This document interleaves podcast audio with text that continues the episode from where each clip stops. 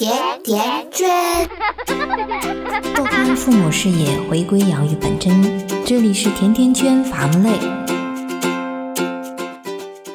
群里的朋友，你们好。暴躁情绪太上头，该如何安抚好呢？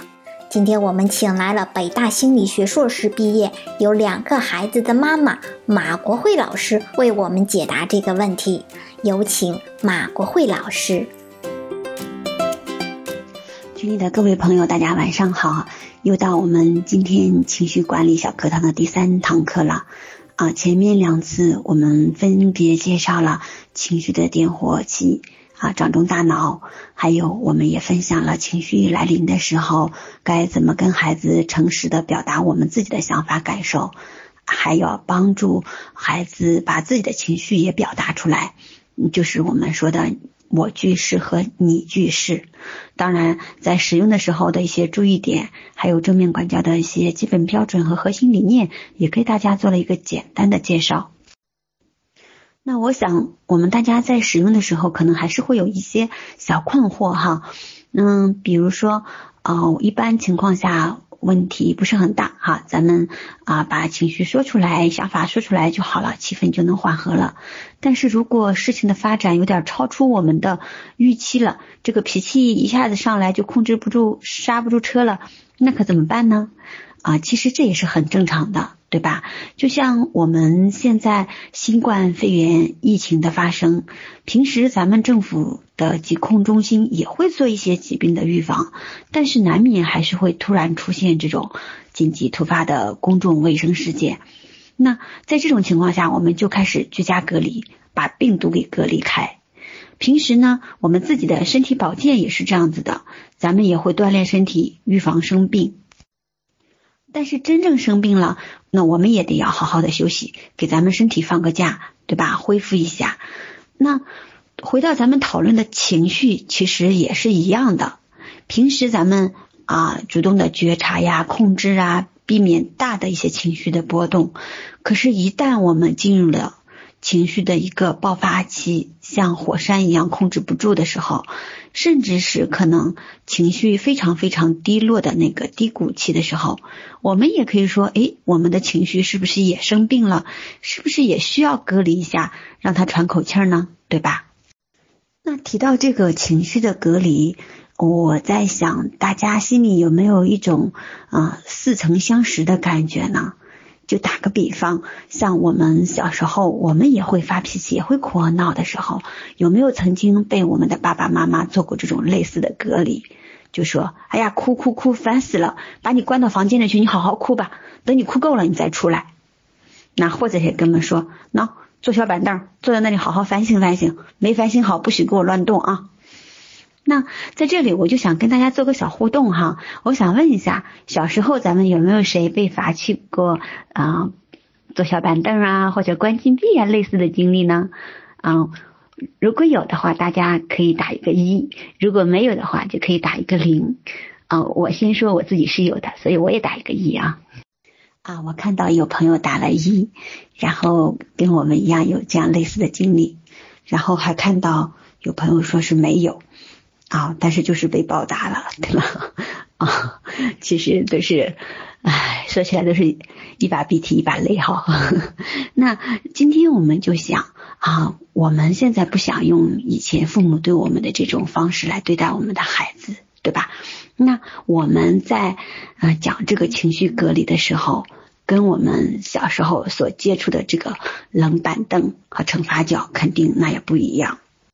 那我们今天跟大家分享的这个工具啊，如果是我们在情绪很激烈的时候，要从这种激烈的场景中抽离出来的话，有一个工具叫做积极的暂停啊，这是一个很好的帮助我们情绪平复的工具。这个积极暂停跟我们经常说到的惩罚角是有本质的不同的。那机器暂停的目的呢，是给孩子创建一个安全的环境，让他来平复和消化自己的情绪。而惩罚角呢，它就是要限制孩子的活动范围，它达到惩罚孩子，让他服从大人的目的。就像咱们昨天提到的那五个标准啊，那惩罚角其实只是短期有效，但是达不到长期的这种啊培育孩子、锻炼他能力的目标。而积极暂停是帮助我们恢复情绪的一个步骤。我们之前就说要先解决情绪，再解决问题。在情绪激烈的时候呢，我们可以通过这种积极的暂停，把我们那些负面的情绪感受好先消化掉。把我们的大脑盖子给盖上，然后呢，我们再通过理性脑来解决问题，啊，这样才能达到我们啊长期的有效解决问题的这个目的。那这两者有什么不一样的地方呢？啊，后续我们讲解一下积极暂停的设立和使用的一些啊原则和方法，大家可以在这之时候就能看出来这两者的不同。我们看到积极暂停区制定的原则啊。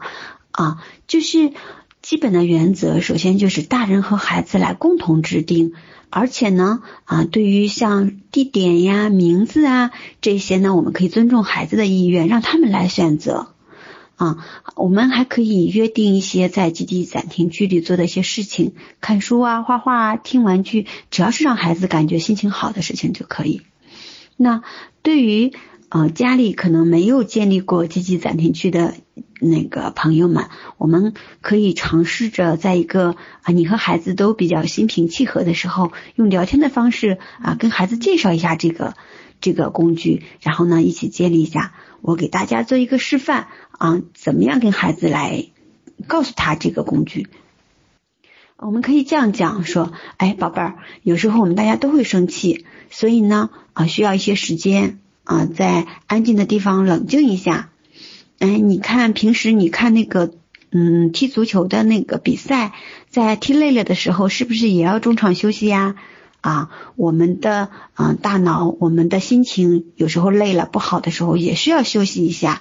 所以呢，啊，我们可以建立一个积极暂停区啊，就是让你的心情休息的地方。哎，你觉得怎么样呀？啊，那我们的孩子可能会想，嗯，很不错呀，很好玩，对吧？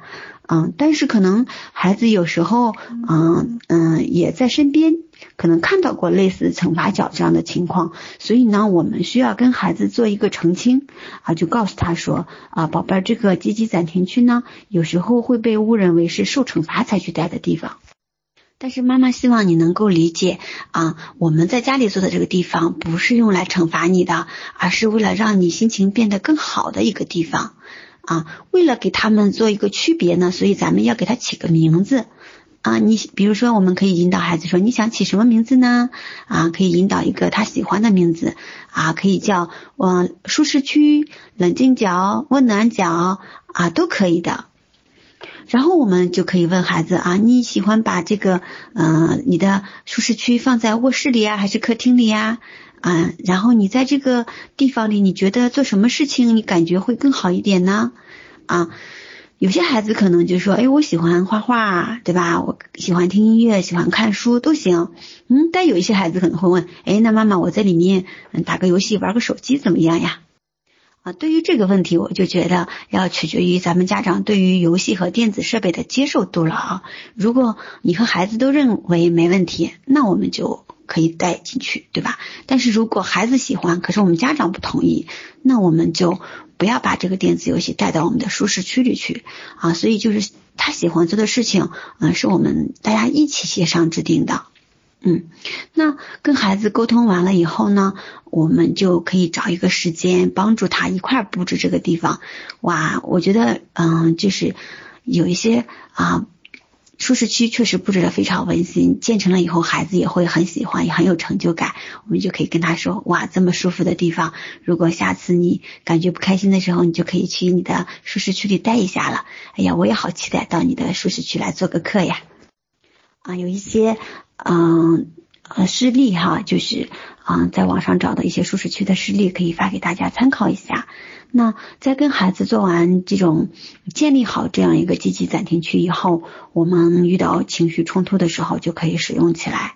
当然，在使用的时候也是有一些啊注意的事项和原则的啊。首先呢，我们这个积极暂停不仅仅是针对孩子用，其实就算我们大人也可以有一个自己的冷静角。对吧？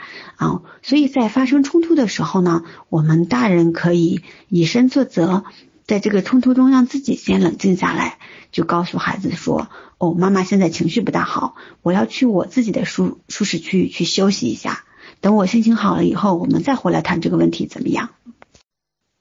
这个时候我们大人就给孩子做出了一个表率，就是啊，用行动来告诉孩子。啊，有情绪冲突的时候，我是可以去冷静的。但是我们大人有一点很重要，就是要确保传递给孩子一种信息：我离开是因为我心情不好，是因为我需要安静一下，并不是因为我们两个刚刚吵架，所以妈妈不爱你了，妈妈丢下你就走了，不管你了。啊，要确保告诉孩子，到时候我是会回来的。啊，一定要确保咱们大人在离开之前，孩子的情绪是很安全的。啊，他不会感觉被抛弃的感觉。那然后呢，在轮到孩子，我们建议他去使用积极暂停区的时候，我们是要尊重孩子的意愿。他不想去，我们就不要强迫他去，否则这就变成惩罚了，对吧？因为。积极暂停区是我们冷静下来的工具之一，但并不是我们唯一的工具啊。让我们情绪平复下来的方法有很多种啊，啊，像提到的拥抱啊、倾听啊、共情啊啊，甚至什么都不做啊，就先待一会儿也行啊，对吧？嗯，所以呢啊，我们不要强迫孩子来使用啊。那对于嗯，孩子如果愿意去使用的话，我们就可以建议他来说：“哎，你真的很生气，要不去冷静脚会不会感觉好一点呢？啊，你是想自己去还是我陪你去呢？你打算等到多久的时候让妈妈再提醒你出来呀？啊，关于这个孩子在这个他的呃舒适区里面、冷静区里面待的时间呢，一般来讲我们是尊重他的选择，让他来决定的。”但是考虑到一个安全性的问题呀，我们家长也会担心孩子单独在里面待的时间比较长，会不会有什么危险，对吧？所以我们可以问一下孩子啊，你觉得待多长时间比较好？半小时还是一个小时呢？啊，如果觉得孩子的时间太长了，你接受不了，我们就坦诚的告诉他说，哎，妈妈觉得你在里面时间太长了，可能会影响做作业，要么呢，妈妈也会觉得有些担心，要不咱们嗯减到半小时怎么样？啊，就一直到双方商量的一个啊都同意的一个时间。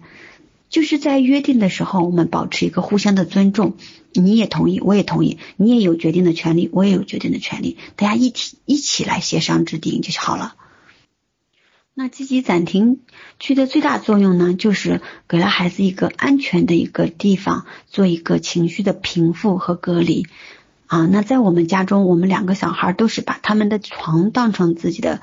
啊，冷静讲。他们心情不好的时候，就爬到自己的床上去看书啊，玩毛绒玩具啊。等他们出来的时候，心情就会好很多。那个时候，我们再跟他谈谈，哎，刚才为什么不开心了呀？啊，现在我们该怎么解决会比较好呢？他们也愿意比我们，嗯，跟我们一起聊。啊，所以呢，正好这段时间我们隔离的时间，我们家长会有大把的时间和孩子在一起，对吧？所以我觉得这个工具还是蛮有用，也非常嗯有利于增进我们的亲子沟通啊。我很推荐大家在家里帮助孩子啊一起嗯找一个地方可以布置起来。有一个绘本是叫《杰瑞的冷静天空》，我推荐给大家啊，里面就有关于积极暂停脚的很多方法。大家可以参考啊，我这里有一份电子版的那个材料，到时候课程结束的时候我也发到群里来给大家分享一下。那我们今天情绪管理小微课就到今天就结束了。嗯，在这三期的课程中呢，我们也主要分享了啊居家隔离时，嗯孩子遇到情绪的问题，我们该怎么平复？我们可以把学到的掌中大脑的知识教给孩子。还有呢，孩子情绪不好的时候呢，我们可以通过我句式，还有你句式，跟孩子做一个共情啊。还平时的时候多抱一抱孩子，跟孩子多做一个链接啊。那所以呢，就是最后还讲到一个积极暂停区的创建方法和使用原则。那所有的这些工具其实都是对我们的情绪平复都很有帮助的。我们也希望能通过这三堂小微课，能够帮助我们大家安全平静的度过这段疫情，早点回归咱们啊正常的幸福生活。也在这个过程中能够增进和我们孩子的链接啊，增进我们的亲子关系。感谢马老师的真诚分享。下一章我们将聊聊孩子学习动力不足、拖拉磨蹭怎么办。你也可以订阅我们的甜甜圈官方出品的科学育儿经典，学习更多的育儿知识。好啦，我们下期见。